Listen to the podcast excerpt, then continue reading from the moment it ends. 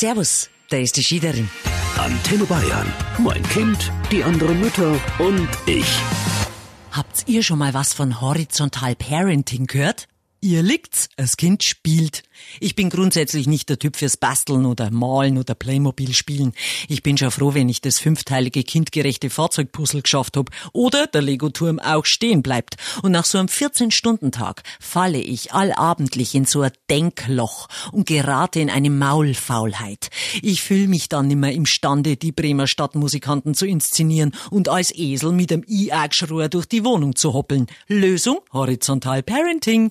Das kraftstrotzende Kind wird im Liegen bespielt. Zum Beispiel spiele ich dann ein Baby oder schlafende Katze oder einen kranken Patienten, der dringend schlafen muss, damit er wieder gesund wird. Meine Kleine verlangt dann auch vehement, dass ich meine Augen dabei schließe. Kein Problem, gerne. Oder Buchstaben oder Bilder raten. Die Glor malt mir Fingerbilder auf dem Buckel, geht natürlich nur, wenn ich auf meiner Wampen liege und das Gesicht im Couchkissen versinkt. Mein Fast-Favorit ist aber auch wegbringen und holen spielen. Ihr glaubt's gar nicht, wie schnell so Spielzeugkisten wieder eingeräumt ist. Wellness geht auch. Die Glor nimmt ihr Feuerwehrmann Sam Feuerwehrauto und fährt mir damit übers Kreuz. Sie erwischt halt meistens meinen kaputten Lendenwirbel, aber da braucht's dann auch keine Thai-Massage mehr.